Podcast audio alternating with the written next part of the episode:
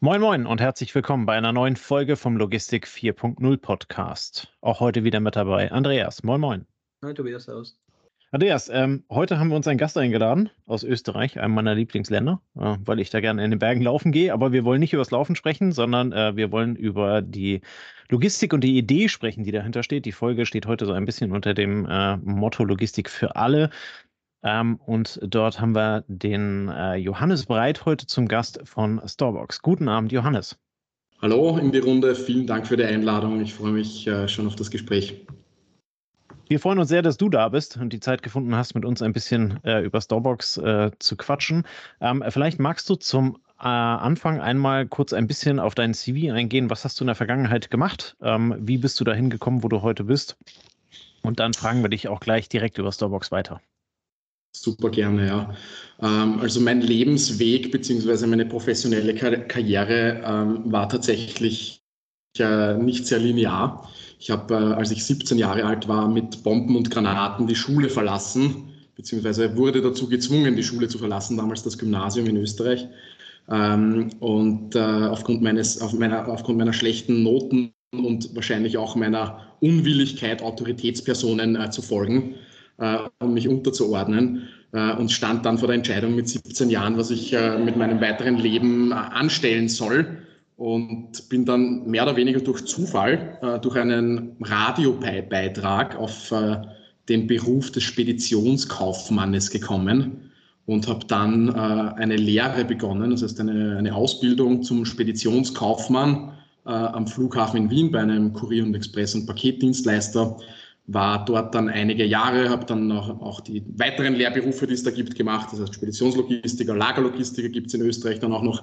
Habe äh, dann sechs, sieben Jahre in unterschiedlichen Bereichen in der Logistik gearbeitet, ganz äh, viel im Bereich äh, Last-Mile-Logistik, Kontraktlogistik, Spezialtransporte und habe äh, dann berufsbegleitend meinen Bachelor, Master in Logistik und Supply Chain äh, gemacht. Habe während meines äh, Masters Storebox gegründet, gemeinsam mit meinen zwei Co-Foundern und äh, betreibe das jetzt seit äh, über sieben Jahren und habe auch während jetzt äh, der, der Skalierung des Unternehmens auch schlussendlich mein Doktorat äh, im Bereich Logistik gemacht auf der Technischen Universität Wien und habe schlussendlich jetzt auch meinen Frieden äh, gefunden, was meinen Schulabbruch vor über 15 Jahren betrifft. Ähm, genau, und da stehen wir jetzt. Ja, sehr gut, sehr gut. Ähm, herzlichen Glückwunsch noch zu dem Doktortitel. Als wir uns kennengelernt haben, hattest du den noch nicht. Und dann fand ich es auch total cool, ähm, dass jemand in deiner Position auch trotzdem noch dieses stetige Lernen ja, äh, vorantreibt. Und äh, ja, passt sehr gut. Ähm, und du bist ja auch noch äh, Venture Capitalist ein Stück und Business Angel, aber da kommen wir vielleicht dann später nochmal drauf zu sprechen, glaube ich, ne? Gerne. Ähm, fangen wir mal an, Johannes, mit eurem Kerngeschäft bei Starbucks. Ähm, da geht es um die Vermietung von Lagerplatz für jeden, ähm, der ihn braucht. Also weil vielleicht das Haus keinen Keller hat, weil ich eine Zeit im Ausland verbringe, weil ähm, in, der ähm, in der Wohnung keine Möglichkeiten bestehen, irgendwas zu lagern oder, oder, oder. Ähm, wie entstand denn diese Idee und was deckt euer Leistungsspektrum heute nach sieben Jahren ab? Mhm. Boah, zum Leistungsspektrum 40 Minuten haben wir, glaube ich, grob, oder? Das äh, ein bisschen schneller reden. Äh, vielleicht zur Gründungsidee. Auch damals, also wie gesagt, ich kam aus dem Logistik- und Supply Chain-Bereich. Das heißt, das Thema war nichts Neues für mich. Allerdings war ich immer einer dieser Menschen, die ihr vielleicht auch in eurem Freundeskreis habt, die ständig irgendwelche Geschäftsideen pitchen, ähm, sie allerdings nie ins äh, Leben bringen und nie umsetzen. Und äh, ich hatte unterschiedlichste, unterschiedlichste Geschäftsideen in unterschiedlichsten Industrien und habe die immer wieder ähm, in meinem Freundeskreis gepitcht und irgendwann hat keiner mehr ernst genommen, dass ich tatsächlich jemals Unternehmer werde. Und dann gab es ein Schlüsselerlebnis, an das ich mich wahrscheinlich für immer erinnern werde. Und zwar, äh, als ich äh, in dem Haus, in dem ich gewohnt habe, ein altes Wiener Gründerzeithaus mit äh, mehreren äh, Wohneinheiten drinnen und ich war im Keller und habe etwas geholt und habe einen Menschen gesehen, der in, dem, in, diesem Keller Kisten herumgeschleppt hat. Und äh, der Mensch war augenscheinlich niemand, der in diesem Haus wohnte. Und ich habe ihn dann gefragt, äh, was er da macht. Und er hat mir gesagt, dass die Dame der Türe 8a äh, das Kellerabteil an ihn vermietet, da er ein Mechaniker ist und eine kleine Werkstatt ums Eck hat. Und das ist sehr urban gelegen in Wien und er ähm, Ersatzteile unterschiedlich in diesem Kellerabteil lagert. Und äh, mir ist das komisch vorgekommen. Dann habe ich ja angeläutet bei der Türe 8a. Vor allem, ich habe auf der Türe 8 gewohnt. Das ist wirklich direkt äh, Wohnung an Wohnung gewesen. Und ich habe da noch nie jemanden gesehen. Und dann ging die Türe auf und die Frau Fischer hat damals dann die Türe aufgemacht. Und die Frau Fischer war damals älter als 80 Jahre. Und äh, hat mir bestätigt, dass sie ihre Rente aufbessert, indem sie ihr Kellerabteil vermietet dass sie sowieso nicht braucht, weil sie die Stiegen in den Keller nicht mehr hinuntergehen kann. Und ich habe sie dann interviewt, wie sie das gemacht hat und sie hat gesagt, ja, sie hat das in einer Zeitung inseriert und das funktioniert super. Und das war dann mehr oder weniger der Anstoß, ähm, ja, diese Disparität zwischen Lagerflächen oder generell Raum, die es im urbanen Raum gibt, ähm, ja, zugänglich zu machen in einer gewissen Form. Und äh, das war dann die Initialidee des Unternehmens Storebox. Damals haben wir noch StoreMe geheißen ähm, und haben eine Lagerplatzbörse gegründet. Also wir sind drei Gründer. Der Christoph ist äh, Softwareentwickler, der Ferdinand kommt aus dem Marketingbereich und mein Background eben Logistik und haben eine Lagerplatzbörse gegründet, die es ermöglicht hat, Menschen äh, zu verbinden, die Lagerflächen hatten und Menschen, die Lagerflächen gebraucht haben. Ähm, das hat aber aus unterschiedlichen Gründen, wenn wir darauf eingehen wollen, können wir das gerne machen, nicht funktioniert.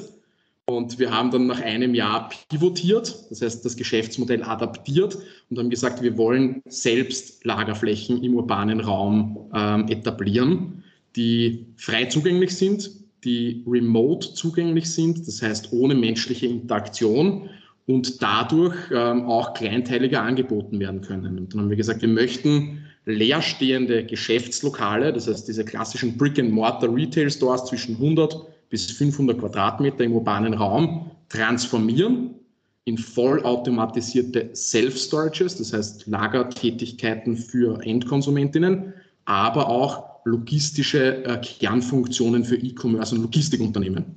Und das konnten wir tatsächlich aber erst nach einigen Jahren noch, ähm, also den zweiten Bereich, den B2B-Logistikbereich, ähm, ins Leben bringen, weil wir natürlich eine gewisse Anzahl an Standorten benötigt haben, um diese ähm, ähm, Dienstleistungen noch anbieten zu können. Und mittlerweile betreiben wir eben über 250 dieser Micro-Hubs, nennen wir es, dieser Storeboxen in sechs Ländern, das heißt in der Dachregion und in Benelux und bieten eben vom klassischen Self-Storage für Private bis hin zu Click- und Collect-Lösungen für IKEA zum Beispiel, bis hin zu Field-Service-Logistik für eine Firma wie Kone, äh, unterschiedlichste dezentralisierte, kleinteilige urbane Logistik-Services an. Ja, du hast es schon ein bisschen beschrieben, da steckt ein enormes Wachstum dahinter. Ähm, war dann auch für mich interessant in der Vorbereitung, wie ist denn, äh, welche Fähigkeiten deines Teams haben denn die, diese Gründung jetzt so erfolgreich werden lassen? Oder du hast angedeutet, ihr musstet mal wechseln. Was habt ihr dann als eure Stärken tatsächlich erkannt nach dem ersten Jahr? Mhm. Also ich glaube, was extrem wichtig ist, ähm, ist generell das Thema Diversität und ähm, ja, heterogene Charaktere irgendwie in Teams zu vereinen. Und auf den ersten Blick möge man meinen, irgendwie drei Männer zwischen 20 und 30 Jahren, weiß, Wien, gut ausgebildet Akademiker, gründen ein Unternehmen, ähm, ist jetzt nicht unbedingt heterogen und divers. Allerdings sind wir drei Gründerpersönlichkeiten ähm, so unterschiedlich, wie es nur irgendwie geht.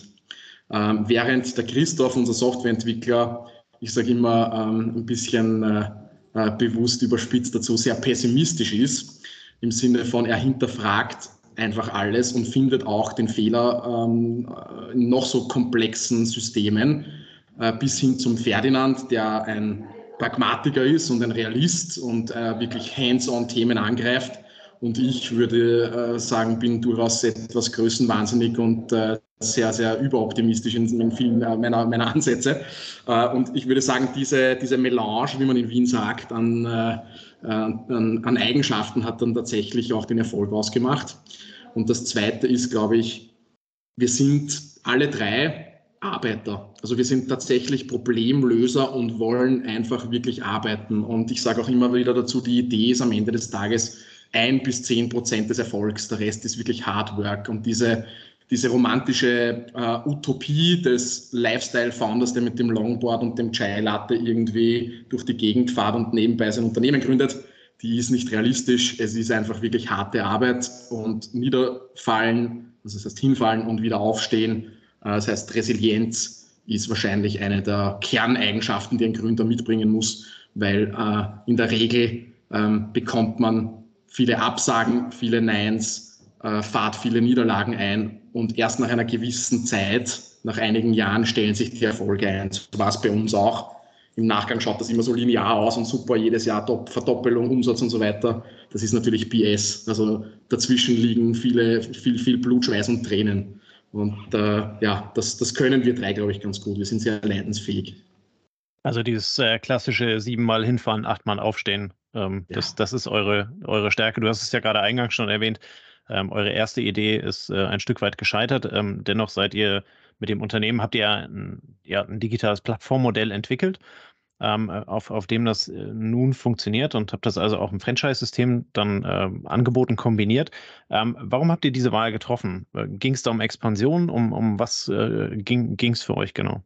Mhm, das ist ein guter Punkt. Also wir kommen ja aus unterschiedlichen Industrien, definieren aber unser Unternehmen ähm, als hybrides Unternehmen zwischen Tech und Logistik. Das sind so die zwei Elemente, die uns ausmachen. Vielleicht auch ein bisschen Real Estate, aber Logistik und Tech sind eigentlich so die großen Schwerpunkte. Und wir haben sehr schnell gelernt, dass wir ähm, aufgrund auch äh, vielleicht meiner großen Ambitionen nicht nur organisch wachsen wollen, sondern auch anorganisch über Venture Capital, ähm, beziehungsweise auch anfänglich natürlich über Business Angels, die investieren und haben aber dann erkannt, aufgrund dessen, dass wir in der Logistik sind, und ich sage immer dazu, wir lösen Real-World-Problems und deswegen brauchen wir Real-World-Products und die kosten Geld. Ähm, und äh, da ging es dann sehr schnell darum zu sagen, wie können wir unser Unternehmen schneller und effizienter skalieren, ohne ständig immer wieder extreme Volumina an, an externem Kapital von äh, Geldgebern äh, einzusammeln. Und da war es dann am Ende des Tages so, dass wir gesagt haben, die größte Kostenstelle bei uns ist unsere Standortexpansion. Wie können wir diese Standortexpansion von einem Cost Center in ein Profit Center verwandeln?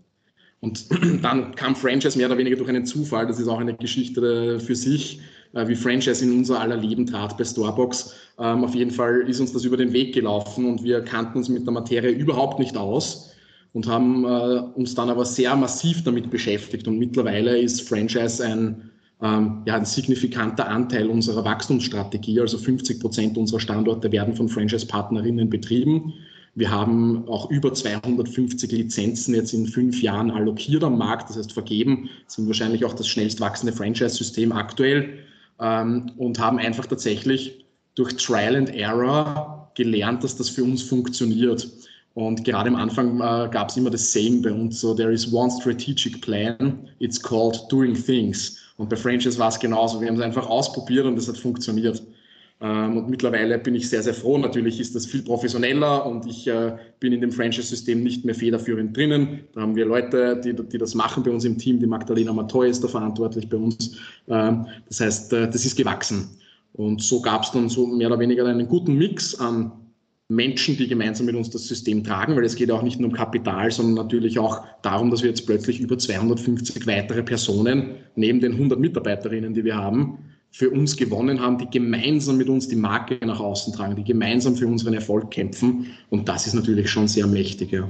Das Franchise-System zu nutzen, also Franchise äh, kennen die meisten wahrscheinlich von McDonalds, ne? Ähm, gibt aber mittlerweile auch Obi ist genauso Franchise, gibt noch andere. Ähm, das System gibt es seit den 1960ern in Europa. Und in der Vorbereitung habe ich so kurz drüber nachgedacht, ähm, was oft als Plattformmodell jetzt im digitalen Business benannt wird, seit 10 Jahren, seit 15 Jahren. Das ist ja ein Franchise-System eigentlich schon viel länger. Oder wie, wie nimmst du das wahr? Ich meine, du hast es gerade schon ein bisschen so beschrieben. Ne? Alle ziehen zusammen nach vorne. Aber man baut ja schon ein Ökosystem, man baut ja schon eine Umwelt auf, die dann gemeinsam mit den gleichen Regeln ähm, für Erfolg sorgt, oder? Ja, Andreas, sehe ich genau so auf jeden Fall. Äh, das ist ja das Spannende am Franchising und es, man muss auch dazu sagen, das sage ich jetzt auch äh, etwas selbstkritisch, dass Franchise auf den ersten Blick so ein bisschen verstaubt oft wirkt für Menschen, die sich jetzt nicht so damit auseinandersetzen, beziehungsweise oft hat man auch so diesen Beigeschmack von, vor allem ähm, was Franchise-Nehmerinnen betrifft, das sind nur halbe Unternehmer, was ich natürlich überhaupt nicht so sehe. Und äh, zum Thema Plattform, äh, definitiv. Ich glaube auch, ähm, mehr oder weniger das, was jetzt ein digitales Plattformmodell sein kann, ist von der Idee her und von der Logik äh, am Ende des Tages etwas, das große Franchise-Systeme eben schon seit über 50 Jahren so betreiben, nämlich Normen und Infrastruktur zur Verfügung zu stellen, um gemeinsam schneller äh, Erfolg zu generieren für alle Seiten, die da beteiligt sind. Und äh, es, ich glaube, es eignet sich nicht jedes Geschäftsmodell dafür. Ich glaube, alles, was äh, filialbasiert ist oder auch ein bisschen komplexere Expansions, ähm, ähm, ja, ähm, ähm, komplexere Expansion bedingt, da ist Franchise total wertvoll. Ähm, und bei uns ist das natürlich genauso, dass wir sozusagen ja immer den Standort auch als sozusagen Micro-Plattform wiederum sehen, auf der wir dann digitale Services draufpacken können. Mit, mit wir meine ich jetzt die Zentrale. Wenn man an Logistik denkt, ähm, sind wir immer sehr schnell im B2B-Bereich. Ne? Das heißt also, wir liefern Ware vom Produzenten an, äh, an einen Markt, der es dann später verteilt. Äh, genauso im Franchise-System, wenn dann also ein Obi geliefert wird, wie du es gerade gesagt hast. Ähm, wie seid ihr an der Stelle ähm, auf die Idee gekommen, das Ganze auch B2C verfügbar zu machen? Also äh, Andreas sagte es ja eingangs, wir, wir führen diese Folge unter dem, unter dem Titel Logistik für alle. Ähm, da ist natürlich auch der Privatkunde mit dabei, der bei euch einen entsprechend hohen Anteil äh, mit hat. Äh, wie seid ihr auf die Idee gekommen? Seid ihr da, also ich kenne es nur aus alten amerikanischen Filmen, ähm, äh, das also so, äh, ich habe ich hab irgendwo noch meine Storebox liegen oder beziehungsweise mein kleines Lager, wo ich also das hinstelle, was nicht mehr in den Keller passt. Ähm, war das eine Inspiration oder wie seid ihr darauf gekommen? Mhm. Ähm, also grundsätzlich die, die Initialzündung natürlich war eben die Frau Fischer, die aber eigentlich im B2B-Bereich unterwegs war oder eigentlich Consumer to Business, C2B, kann man sagen. Ähm, und dann war es so, dass ich mir überlegt habe, naja, es gibt drei Kernfunktionen in der Logistik, Transport, Umschlag und Lagerei. Ähm, alle drei dieser Kernfunktionen sollen und müssen wahrscheinlich zukünftig im urbanen Raum verstärkt zur Anwendung kommen. Und wir haben dann natürlich auch gesagt, äh, wir wollen Megatrends bespielen. Wir wollen ein Unternehmen bauen, das nicht an kleinen Problemen, sondern an riesengroßen Problemen arbeitet. Weil nur wenn man große Probleme löst, kann man ein Unternehmen auch tatsächlich skalieren. Dann haben wir gesagt, was für Trend sehen wir? Trend Nummer eins äh, ist der Megatrend der Urbanisierung. Das heißt, bis 2050 werden, je nachdem, welchen Quellen man glaubt, bis zu 75 Prozent der Weltbevölkerung in Städten wohnen. Und äh, Megatrend Nummer zwei, den wir hier sehen, ist das Thema E-Commerce. So, und jetzt, wenn ich diese zwei Megatrends verschränke, mehr oder weniger, und mir überlege, ähm, die Menschen ziehen in die Städte und konsumieren in diesen Städten weiterhin online, habe ich daraus drei Effekte. Effekt Nummer eins ist, Consumer werden zukünftig auf kleinerem, engeren Wohnraum leben zu teureren Preisen. Thema zwei ist, äh, existierende äh, Logistiksysteme werden an ihre Kapazitätsgrenzen kommen, weil alle klassischen Hub-and-Spoke-Systeme einfach schon on the edge sind oder drüber. Jeder kennt den gelben, blauen, roten Zettel, you name it, der an der Türe klebt, weil man nicht zu Hause war. Und Effekt Nummer drei, klassischer Brick-and-Mortar-Retail-Store, das heißt diese klassischen physischen Ladenlokale, wird in Zukunft, das ist so meine, meine dystopische Fantasie, werden nicht mehr existieren. Und das sehen wir jetzt auch schon. Diese Ladenlokale, die stehen zu 7,5 Prozent in der Dachregion leer. Also das ist die Leerstandsquote für Retail-Shops. Ähm, und wir haben gesagt, okay, wir wollen in all diesen Megatrends mitmischen. Was ist realistisch am Anfang natürlich, wir waren zu dritt, haben irgendwie unser Erspartes und das war zu dritt weniger als 10.000 Euro, ehrlicherweise, in den Pot geworfen und haben gesagt, okay, wir, wir machen jetzt mal eine Storebox und welches Problem können wir mit einer Storebox, mit einem Standort lösen? Die Last-Mile-Logistik von einem CAP-Dienstleister vermutlich nicht, aber vielleicht von der Frau Fischer ähm, das äh, Logistikproblem, dass sie nicht weiß, wo sie ihre Fotoalben lagern soll. Das können wir mit einem Standort lösen. Und so haben wir eigentlich mit einem 100% Consumer-Anteil begonnen ähm, und haben dann uns sukzessive äh, zu, einem, ja, zu einer Multi-Stakeholder-Plattform äh, äh, entwickelt wo wir zwar das Consumer-Thema nach wie vor ganz klar treiben, weil wir sehen, dass das ein Megatrend ist. Self-Storage wächst auch generell an die 10 Prozent, auch der traditionelle Self-Storage-Bereich jedes Jahr, ähm, auch bereits über die letzten 50 Jahre. Aber jetzt haben wir eben über 250 Standorte, haben auch erweiterte Technologien und können sukzessive B2B-Services anbieten, eben auch für große Brands wie für IKEA. Und was wir jetzt sehen, ist, dass ähm, der B2B-Bereich, in Wirklichkeit ist es, muss man korrigieren, B2B2C, weil die äh, Leute, die es dann am Ende des Tages konsumieren, sind am Ende wieder die Endkonsumenten, die bestellt haben in Online-Shops. Das wächst doppelt so schnell als unser Consumer-Bereich. Das heißt, wir, wir bewegen uns jetzt eigentlich von einem pure äh, B2C-Player hin zu einem B2B2C-Player. Und das ist eigentlich historisch gewachsen und opportunistisch passiert, muss man sagen. Aber es ist total spannend, weil die meisten Firmen, die auf dem Markt sind, ja den anderen Weg gegangen sind. Ne? Die haben irgendwann mal im B2B angefangen, große Baustoffhersteller und müssen sich jetzt aufgrund des Internets mit dem B2C wirklich rumschlagen, ne? was denen auch ja. nicht immer gefällt. Aber wenn Knauf dann Gipsplatten an den Endverbraucher verkaufen muss, dann ist das für den eine riesen Herausforderung. Und von der Sorte gibt es ja, noch, ja noch ein paar. Definitiv. Ähm, das fand ich bei euch total spannend. Äh, kannst du mal für, für B2B potenzielle Partner beschreiben, was ihr mhm. alles anbietet und wie man sich das vorstellen kann, wenn Storebox einem hilft, äh, seine, also die Artikel dann Richtung Consumer zu bekommen über euch? Mhm, gerne, ja. Äh, wir haben hier drei verschiedene Verticals. Ich würde für jeden ganz kurz einen Use Case beschreiben, dann wird das, glaube ich, greifbarer, weil das, das Self-Storage-Thema, das ist, glaube ich, klar. Ich buche über die App kontaktlos mein Abteil, gehe hinein, kann mein Fahrrad lagern und es 24-7 abholen, ohne jemals einen Menschen gesehen zu haben. Ähm, also das ist so der Consumer-Bereich. Und im B2B-Bereich ist unser stärkst wachsender das Thema Click and Collect. Da gibt es bei uns das Produkt Clicko ähm, das wir äh, gemeinsam mit oder für IKEA entwickelt haben, aber allerdings jetzt white-labeled anbieten für äh, Retailer. Und da ist es so, äh, dass Online-Shop-Betreiber unsere komplette Software über eine standardisierte offene Schnittstelle integrieren können in, in ihren Online-Shop. Und wie schaut es dann für einen Endkunden aus? Das heißt, Andreas, äh, Tobias, wenn ihr euch zum Beispiel jetzt ein Billigregal bestellen wollt im IKEA äh, Online-Shop, habt ihr beim Checkout-Prozess zwei Möglichkeiten der Zustellung. Entweder Home Delivery, klassisch wie wir das kennen, oder äh, Click and Collect. Bei Home Delivery kostet eine Zustellung zwischen 50 und 100 Euro, dauert fünf Werktage und dann bekommt man ein Zeitfenster von ungefähr vier Stunden, in dem man zu Hause warten muss. Dann kommen, äh, kommt der LKW zu dir nach Hause, zwei Leute schleppen dir das äh, Billregal in deine Wohnung. Bei Click und Collect wählst du die Storebox aus, die zu deiner nächsten, äh, zu deiner Wohnadresse am nächsten ist. Da gibt es natürlich ein Widget, da sieht man dann ganz schön, wo die Storeboxes äh, sind. Dann ähm, wählst du das aus, bestätigst das und der Rest im Hintergrund wird dann tatsächlich von uns als Storebox, in dem Fall zum Beispiel für IKEA, processed. Das heißt, alle Order kommen über eine Schnittstelle zu uns hinein. Wir bauen die optimalen Routen, je nach sozusagen äh, Geografie der Storebox und Volumina der bestellten Waren. Ähm, senden dann diese Orderlisten an äh, den Versender, äh, ans Zentrallager. Dort werden dann diese Kommissionierlisten generiert.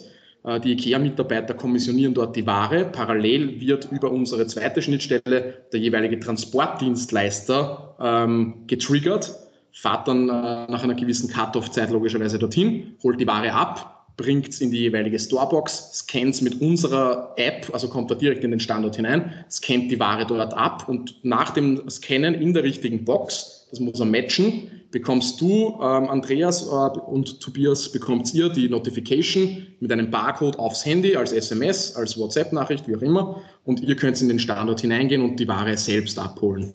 Das Ganze ist viel günstiger, ähm, ist äh, Convenience, äh, more Convenience im Sinne von, ihr müsst nicht vier Stunden zu Hause warten und ist viel schneller bei euch. Warum ist das so? Ähm, ein klassischer dreieinhalb Tonnen LKW, äh, der unterwegs ist, für diverse Möbelhändler hat zehn Order ungefähr drauf. Ja. Fahrt aber den ganzen Tag mit zwei Männern ja, am, am LKW. Bei uns dauert das Ganze zwei bis drei Stunden, weil er natürlich konsolidiert in einen Standort fahren kann und dort die Ware zustellt. Ist viel günstiger, effizienter, weniger CO2. Wir machen das natürlich auch mit ähm, EVs, das heißt Electronic Vehicles, ähm, stellen wir das Ganze zu. Ja, also das ist mal so der IKEA ähm, Use Case, den kann man natürlich jetzt übersetzen auf alle anderen Online-Shops auch, ja. Ähm, vor allem für Bulky Goods, das ist das Schöne an unserem Produkt. Also auch die Einbauküche wird zugestellt über diese, über diese Möglichkeit. Also wir haben aktuell, glaube ich, über 30.000 Order äh, zugestellt über dieses System. Durchschnittsgewicht äh, bei IKEA zum Beispiel sind 120 Kilo aktuell. Also durchaus. Genau, und dann gibt es noch zwei andere, da werde ich jetzt ganz schnell drüber gehen, weil das Clico-Thema ist das größte vermutlich. Das ist das Thema Field Services. Das heißt, wir können über ein Inventory Lagermanagementsystem oder Warehouse-Management-System äh, dezentralisiert Lagerbestände vorrätig halten. Das heißt, Firmen, die irgendwie äh, Service-Mitarbeiter in den Städten haben, die auf Einsatzorte fahren müssen, können schnell drehende Ersatzteile in der nächstgelegenen Storebox abholen. Ähm, und der Dispatcher sieht dann ganz genau, wann wurde welches Teil von welchem Fahrer ähm, entnommen, kann das, kann das da, die Ware auch nachbestücken und somit wird auch massiv Weg und Zeit und CO2 eingespart, weil wir sozusagen mit dem, Waren, äh, mit dem Lagerbestand viel näher zu den Einsatzorten ähm, rücken. Und der dritte ist äh, der letzte, das ist das Thema Starbucks Lockers. Ihr kennt bestimmt äh, die Amazon Lockers oder die Lockers der DHL zum Beispiel. Wir haben eigene Locker, die offen sind äh, für alle Paketdienstleister, die in unseren Standorten integriert sind in denen UPS, GLS, DHL, äh, Express in Österreich und die DPD zustellen. Ähm, da sind wir auch in den Systemen integriert und der Fahrer sieht zum Beispiel, wenn du nicht zu Hause bist und er steht vor deiner verschlossenen Türe, wo ist die nächste Storebox, kann sich dort ein, äh, ein kleines Fach reservieren und kann dann direkt die Ware zustellen und du kannst es abholen. Genau, und so bieten wir mehr oder weniger einen Strauß an unterschiedlichen Logistikdienstleistungen, in jeder unserer Storeboxen an. Das heißt, jede dieser Dienstleistungen ist immer in den, in den Standorten bei uns integriert. Ja, finde ich, find ich mega spannend, auch die Kombination aus langfristigen Vermieten ne, oder äh, viele Wochen, Tage, Monate und dann dieses sehr kurze, ich nutze das für vier Stunden, für sechs Stunden, für acht Stunden. Ne, und es gibt ja euch wieder Dispo-Möglichkeiten und auch Möglichkeiten, äh, geregelt zu wachsen, vermutlich, ne? weil ihr merkt, wann ihr an Kapazitätsgrenzen kommt, weil ihr schneller, also ihr habt dann mehr Möglichkeiten zu reagieren durch diese Zwischennutzung. Und äh, der Drop-off-Point ist auch ja was, was sich im Paketdienst äh, zunehmend Beliebtheit erfreut. In, in Deutschland, glaube ich, sogar ein bisschen unterentwickelt im Vergleich zu Frankreich zum Beispiel. Und äh, wenn du dann Sperrgut Drop-off-Points anbietest, dann, hast, dann hat der Endverbraucher die Möglichkeit, 24 Stunden da rein zu marschieren, wie es ihm am besten passt. Und äh, eine Einbauküche hole ich mir, also steht ja auch mal ungünstig im Gang, wenn sie ungünstig kommt zeitlich. Ne? Und so habe ich viel mehr Möglichkeiten. Ja, genau, ja sehr cool, sehr gut, sehr gut. Jetzt hast du uns gezeigt, was es so gibt. Kannst du noch einen kleinen Ausblick auf die Roadmap geben? Was geistert bei euch noch im Kopf durch die Gegend oder mit was beschäftigt ihr euch noch? Ja, also ähm, aktuell ist es eben so, wie gesagt, wir betreiben über 250 Locations ähm, in sechs Ländern, eröffnen momentan ungefähr 10 bis 15 neue Standorte pro Monat. Das heißt, es geht staccatoartig weiter. Wir haben da wirklich eine hohe Schlagzahl äh, und produzieren da einen Standort nach dem anderen. Ähm, die Überlegung ist, dass wir bis 2025, das ist in den nächsten zwei Jahren, ähm, bis auf 2000 Standorte wachsen. Äh, das heißt, wir wollen tatsächlich exponentiell wachsen, äh, wollen jetzt in diesen sechs Märkten, in denen wir sind, das heißt Dach und Benelux, äh, Marktführerschaft erlangen, was das Thema dezentralisierte Logistik betrifft, was das Thema Microhubs betrifft äh, machen das mit diesen Produktkategorien, die ich gerade ähm, ähm, näher gebracht habe und wollen jetzt gar nicht so massiv in die Breite gehen, ähm, was äh, Services betrifft, weil wir grundsätzlich schon relativ breit sind. Ähm, was wir allerdings äh, verstärkt machen werden, ist, dass wir die einzelnen Standorte, die wir jetzt schon haben, viel stärker miteinander verbinden durch Transportservices. Das heißt, da ist äh, durchaus die Überlegung, ähm, lege eine Ware, äh, die du versenden möchtest, in eine Storebox und am nächsten Tag oder same day oder wie auch immer, ähm, ist sie in, der, in einer Storebox in einer anderen Stadt. Und das über ein schönes User-Interface, das heißt wirklich als, ich würde es fast sagen, digitalisierte, es ist so eine Hybrid-Mischung zwischen digitalisierter Spedition, ähm, die auch Infrastruktur betreibt, für Consumer. Ja, das heißt, ein bisschen so wie eine Postfiliale, allerdings äh, innovativer und äh, auch für Bulky Goods. Sehr cool, danke. Du, du sprichst so begeistert von Storebox, äh, da vergisst man, dass du auch andere Sachen tust. Du bist ja auch aktiv als Venture Capitalist und als äh, Business Angel. Ich, ich glaube, wir haben jetzt gar nicht die Zeit, um auf einzelne Aktivitäten da einzugehen, aber gib vielleicht mal deine Sicht auf die momentane Lage. Ne? Wir, wir, wir kommen aus einer Zeit, wo Venture Capital frei verfügbar war Jetzt wird das Umfeld etwas rauer. Wie ist da deine Einschätzung? Man merkt aber auch bei euch jetzt, ein gutes Businessmodell geht trotzdem seinen Weg. Wie, mhm. wie würdest du das im Moment einschätzen? Ähm, das ist ein ganz schwieriges Thema ähm, und ich glaube, es ist auch ganz schwierig, da tatsächlich Prognosen abzugeben, die valide sind. Ähm, zum Status quo vielleicht ein bisschen. Da ist es ganz stark davon abhängig, in welcher Phase das Unternehmen ist. Was man schon sieht, ist, dass Seed Money und Pre-Seed Money nach wie vor verfügbar ist was es nicht mehr gibt, und das ist, glaube ich, keine, keine Neuheit, das hört man eh immer wieder, sind diese utopischen äh, Multiples, die gezahlt werden auf Ideen. Also so dieses typische Pre-Seed, da hast du 10 Millionen Dollar und bau was, äh, ohne irgendwie ein Produkt zu haben oder irgendeine Validierung. Also die Zeiten sind vorbei. Wir sehen, dass die Bewertungen runtergehen, sich normalisieren. Ich würde sagen, auf äh, die Zeit vor Corona. Es ist ja während Corona etwas passiert, was keiner für möglich gehalten hat, nämlich dass die Bewertungen ähm, wirklich exorbitant in die Höhe geschossen sind. Die, äh, das Kapital, das im Markt deployed worden ist, exorbitant in die Höhe geschossen ist. Und jetzt sind wir, würde ich sagen, auf Vorkrisenniveau. Ähm, Aktuell ist es massiv abhängig vom äh, Krieg in der Ukraine, den Russland da angezettelt hat.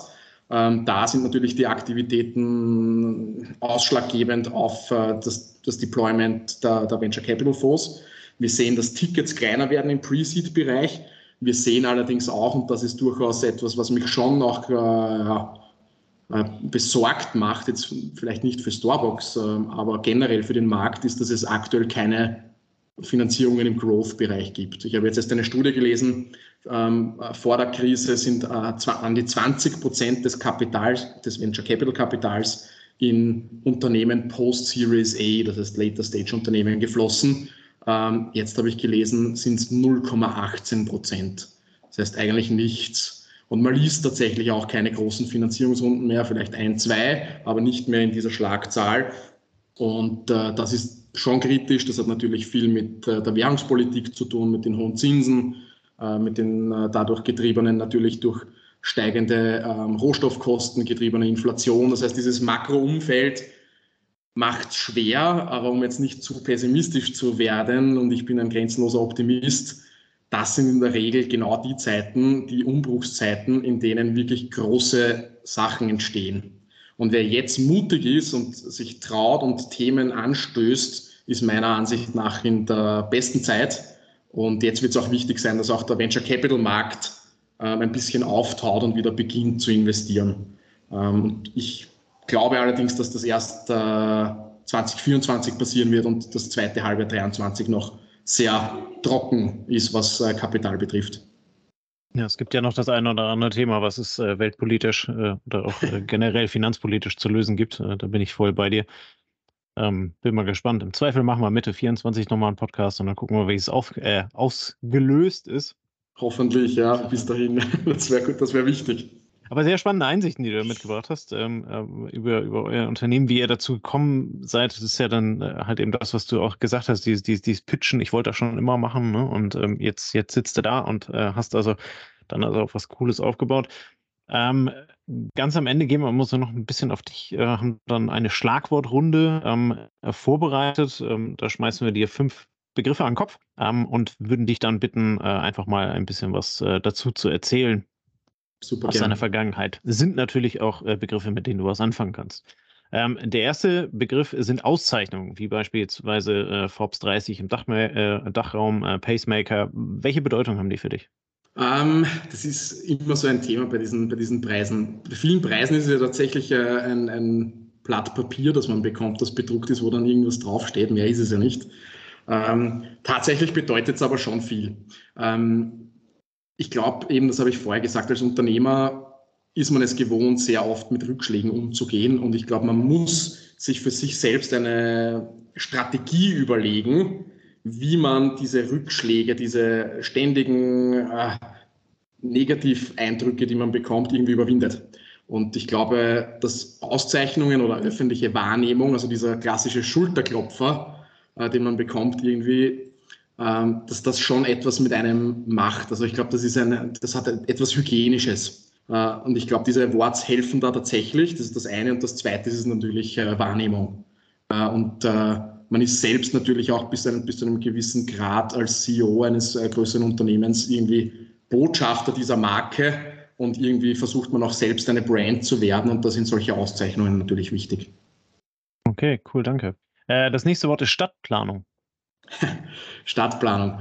Ähm, bei Stadtplanung denke ich natürlich in erster Linie an Verkehrsplanung ähm, und an die, die Megatrends, die ich vorhin beschrieben habe. Also ich habe mich ja ganz viel mit den Themen der, äh, des ja, Last-Mile-Problems im urbanen Raum beschäftigt, auch in meiner Dissertation. Ich finde, dass das Thema Stadtplanung sehr, sehr spannend ist und so ähnlich funktioniert wie eine Fußballnationalmannschaft. Ähm, ihr kennt ja sicher diese Analogien. Also, da es jeden betrifft, das Thema der, der, urbanen Planung, hat auch fast jeder eine Meinung dazu. Äh, die kann fundiert sein oder weniger fundiert sein, was sie in der Regel aber fast immer ist, wenn sie nicht wissenschaftlich fundiert ist, es ist bis zu einem gewissen Grad ein Dogma, egal von welcher Seite es kommt.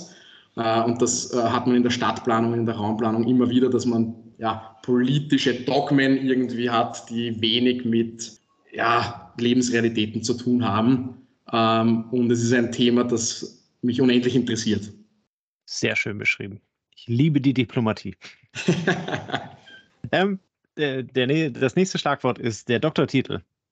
Der Doktortitel ist für mich ähm, die Wiedergutmachung meines Schulabbruchs und etwas, was ich immer schon wollte. In Österreich ist natürlich ein Titel nochmal wichtiger als in Deutschland, das wissen wir. Allerdings geht es bei mir auch ganz stark darum, dass ich in einem ganz kleinen abgegrenzten Mikrokosmos, in dem ich meine Dissertation geschrieben habe, wenn man es jetzt global sieht, möchte ich zum jetzigen Zeitpunkt in dieser Geografie, in der ich mich befinde, der sein, der sich am besten mit diesem Thema auskennt. Und das heißt, äh, das bedeutet der Doktortitel für mich. Das nächste Schlagwort ist Mentor. Mentor. Da gibt es mehrere tatsächlich in meinem Leben. Ähm, mein Doktorvater einerseits, der auch ganz früh begonnen hat, als ich Student war, mich äh, auf einer intellektuellen Ebene sehr zu challengen. Äh, dann gibt es da den Johann Hansi Hansmann, einen sehr bekannten Business Angel in Österreich, äh, der mich extrem geprägt hat und prägt und eine wichtige Rolle in meinem Leben spielt. Ähm, und ich glaube, dass es immer wichtig ist, jemanden um sich zu haben, zu dem man aufschauen kann, ähm, um auch ein Ziel vor Augen zu haben. Vielen Dank. Und äh, das letzte ist ein bisschen mehr, das sind ein paar Worte hintereinander. Das ist eine Frage. Äh, die Logistik von morgen ist. Punkt, Punkt, Punkt. Was würdest du da einsetzen? Ganz anders, als sie heute funktioniert.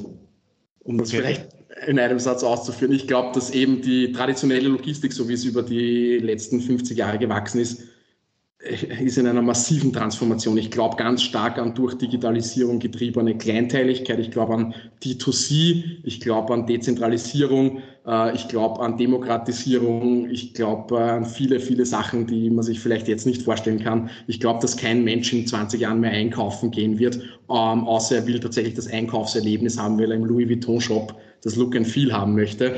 Äh, der Rest mhm. ist Logistik, die es jetzt noch nicht gibt. Ja gut, das hattest du ja bei den, bei den Annahmen vorhin für Starbucks schon gesagt. Ähm, ihr geht bei den Megatrends nicht davon aus, dass die Geschäfte in den Städten noch weiterhin lange Bestand haben. Ne, ähm, dass, dass äh, CAP-Dienstleister mit ihren Kapazitäten lange an den Grenzen oder drüber sind. Ähm, insofern dürfte die, die Meinung an der Stelle eigentlich wenig verwundern. Das stimmt, ja, tatsächlich. Vielen Dank für die Ausführung. Sehr gern.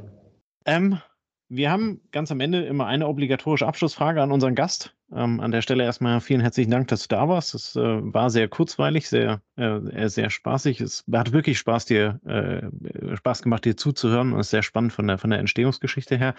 Ähm, die letzte Frage ist, welches Buch, welcher Film, Podcast, anderweitiges Medium, äh, wenn du irgendwas in der Art und Weise hast, ähm, hat dich in, auf, auf deinem Weg auf äh, Starbucks, äh, was auch immer es dann halt eben ist, was hat dich da inspiriert? Oder was inspiriert dich heute auf deinem weiteren Weg, wenn du sagst, mhm. du bist mhm. sowieso größenwahnsinnig unterwegs? Ähm, woher nimmst du diese Inspirationen dafür?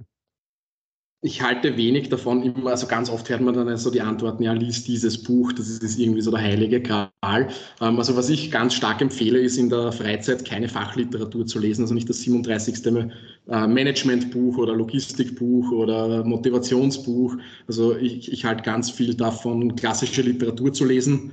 Ähm, die, die kann ganz viel geben. Ich halte ähm, auch sehr viel davon, sich mit Themen zu beschäftigen, die absolut nichts mit der eigenen Materie zu tun haben, um den Horizont zu erweitern.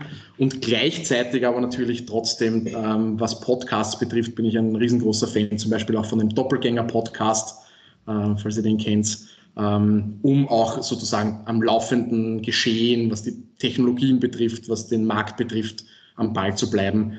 Aber ansonsten äh, bin ich ein riesengroßer Fan von Michael Köhlmeier zum Beispiel und allen seinen Büchern. Okay. Packen wir in die Shownotes unten rein, sowohl den Podcast als auch äh, den, den Autor. Ähm, und äh, dann kann jeder von unseren Zuhörern äh, schauen, ob da was, äh, was Spannendes für ihn dabei ist. Damit sind wir am Ende ähm, angekommen. Eine ziemliche Punktlandung. So wie sich das für einen Logistik-Podcast gehört. äh, genau. Mit einem disruptiven Unternehmen, was noch äh, viel wachsen will. Und letztendlich wollen wir ja auch noch wachsen mit unserem Podcast. Insofern, Johannes, vielen lieben Dank für deine Zeit, dass du da warst, ähm, was du alles mitgebracht hast. Wie gesagt, ich habe es gerade schon gesagt, sehr, sehr wertvoll, ähm, sehr kurzweilig, ähm, sehr spaßig. Toll, wir werden eure äh, Story weiter verfolgen und äh, ja, über den Podcast 2024 äh, schnacken wir da nochmal. Sehr gut, super. Ja, vielen Dank auch nochmal von meiner Seite für die Einladung. War wirklich ein super Gespräch, super Fragen. Ich freue mich schon auf die Folge. Alles klar.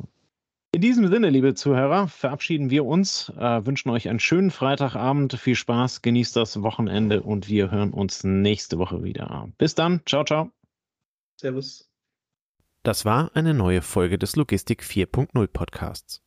Wir möchten dir helfen, neue Themen im Bereich der Logistik zu entdecken, zukünftige Entwicklungen und Trends kennenzulernen und dich mit anderen Logistikern zu vernetzen. Um regelmäßig zu neuen Folgen informiert zu werden, werde Mitglied in unserer Gruppe Logistik 4.0 auf LinkedIn oder folge den Logistik 4.0 Profilen auf Twitter, Facebook oder Instagram. Unsere Folgen werden mit Hilfe unserer Patreons produziert. Besonderer Dank gilt dabei unserem Patreon 4.0 der Firma Board. Weitere Informationen, wie auch du unseren Podcast unterstützen kannst, findest du auf unserer Homepage logistik4.0.de. Hast du einen interessanten Themenvorschlag oder möchtest du dich als Interviewgast bewerben? Kontaktiere uns per Mail an logistik4.0 at gmail.com. Bei persönlichen Kontaktanfragen an uns schreib uns gerne dein Anliegen dazu, damit wir wissen, wie wir diese Anfrage einordnen können und dich unter dem täglichen Spam schnell herausfischen können. Vielen Dank und weiterhin viel Spaß mit unserem Logistik 4.0 Podcast.